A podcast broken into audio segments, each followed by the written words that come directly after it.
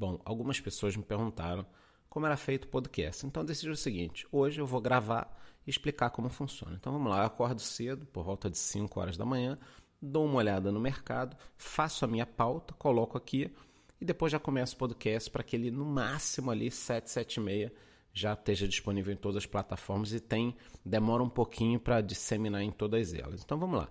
vou gravar o podcast aqui e meio que ao vivo, né?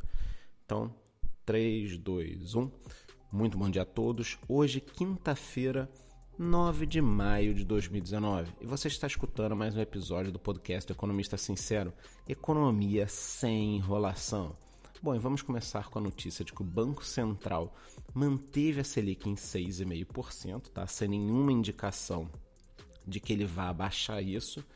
E o problema é que a economia está ruim, só que o dólar está alto e a gente tem alguns indicativos de que a inflação está sempre ali querendo voltar. É só a gente olhar para a Argentina que a gente vai perceber que nunca dá para descansar. Então, por enquanto, vai ficar nesses 6,5. Né? O que, que precisaria para baixar os juros, na minha opinião? A reforma da Previdência. Eu também acho que a reforma sai, tá? eu estou bem tranquilo com isso. A única questão é a seguinte: é, qual vai ser o valor né, da, que a gente vai conseguir poupar e quando vai ser essa reforma. Acredito que esse ano ainda, tá, gente? Por mim, é, o governo deveria estar focado em fazer no primeiro semestre. Falando um pouquinho de mundo, Trump acusou a China de ter quebrado o acordo e manteve a decisão de subir a tarifa de 10% para 25% sobre um total de 200 bilhões em produtos. Essa é uma das principais notícias que sim pode afetar de forma muito dura o mercado. Então, ao longo do dia aí, você me segue no Telegram, no Instagram, qualquer novidade eu falo um pouquinho. E aqui também no Brasil, o Supremo Tribunal Federal decidiu que os municípios não podem proibir nem restringir o transporte de passageiros por meio de aplicativos.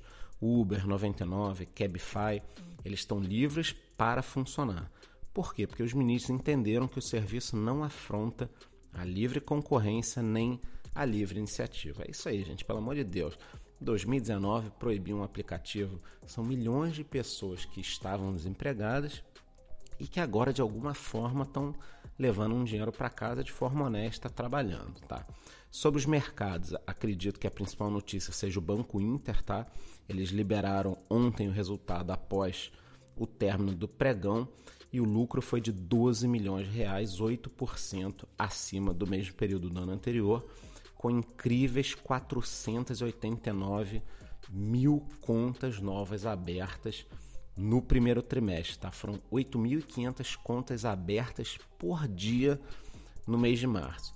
E também já trouxeram uma bomba para o mercado que é o seguinte: eles se juntaram com a Wiz e estão criando o maior canal digital de distribuição de seguros do Brasil, um mercado que nem começou, tem muito para começar o mercado de seguro. Então, essa junção do Banco Inter com a Wiz pode criar algo gigante, talvez valha até a pena fazer algum tipo de vídeo. Estamos de olho, Banco Inter, mega lucro aí bem acima do ano anterior. Uma notícia interessante também que eu vi pequenininha ali é que os 10 maiores fundos de previdência do Brasil rendem menos que o CDI. Então você coloca o seu dinheiro na mão de profissionais para garantir o seu futuro. Todo mês põe seu dinheiro lá, foi no banco, contratou um fundo de previdência e ele não rende nem o CDI. Então assim, eu achei isso um absurdo. Quando eu olhei a chamada, eu fiz questão de ler a matéria inteira. É chocante, eu já separei essa matéria para fazer um vídeo, porque a maioria das pessoas não imagina que o dinheiro dela está na mão de profissionais e que não rende nem o CDI. Quer dizer, pô, brincadeira, né? Isso está muito estranho. Uma outra informação interessante é que Pão de Açúcar e Via Varejo caíram bastante na bolsa ontem e o motivo é que o GPA, né, ele vai reorganizar é, todas as suas empresas na América Latina e isso foi uma sinalização ruim aqui no Brasil. A gestão deles é péssima, a Via Varejo está largada aí. A gente queria que a Via Varejo fosse vendida e não administrada melhor por eles. Então, eu também estou de olho nessas notícias aqui. Hoje, aliás, sai nosso vídeo de fundos imobiliários. Eu estou aqui com diversas informações já. É o principal vídeo do mês, a minha carteira com oito fundos imobiliários. Então, fique ligado às 7, 7 e meia da noite no YouTube. E por último, sobre os mercados, muitas pessoas ficaram meio intrigadas, né? Pô, a Petrobras teve um lucro menor, o lucro foi menor esse trimestre e as ações subiram ontem. Eu explico, né?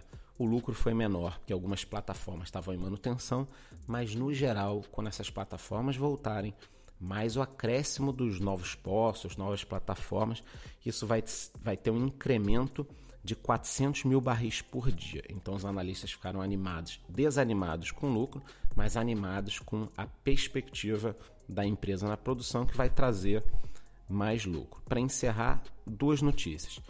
Sobre criptomoedas. O Bitcoin, que estava 3.500 dólares no início do ano, já está acima de 6 mil dólares. Então é, é muito complicado. O pessoal está esperando um rally e só vai entrar quando ela disparar. Então, assim, nós já temos uma alta absurda esse ano e a principal criptomoeda continua subindo, então estamos de olho.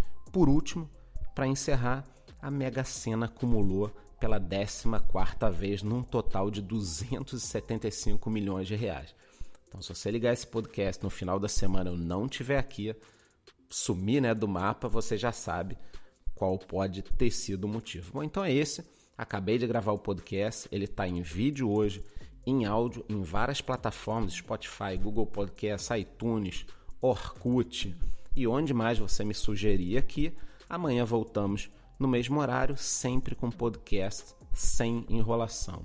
As principais notícias você precisa sair de casa sabendo o mínimo do mínimo do mínimo, economia sem enrolação. Então foi esse, acabei de gravar o podcast, vou só preparar, editar algumas coisas e ele já vai pro ar aí. Um beijão para todo mundo e um ótimo dia.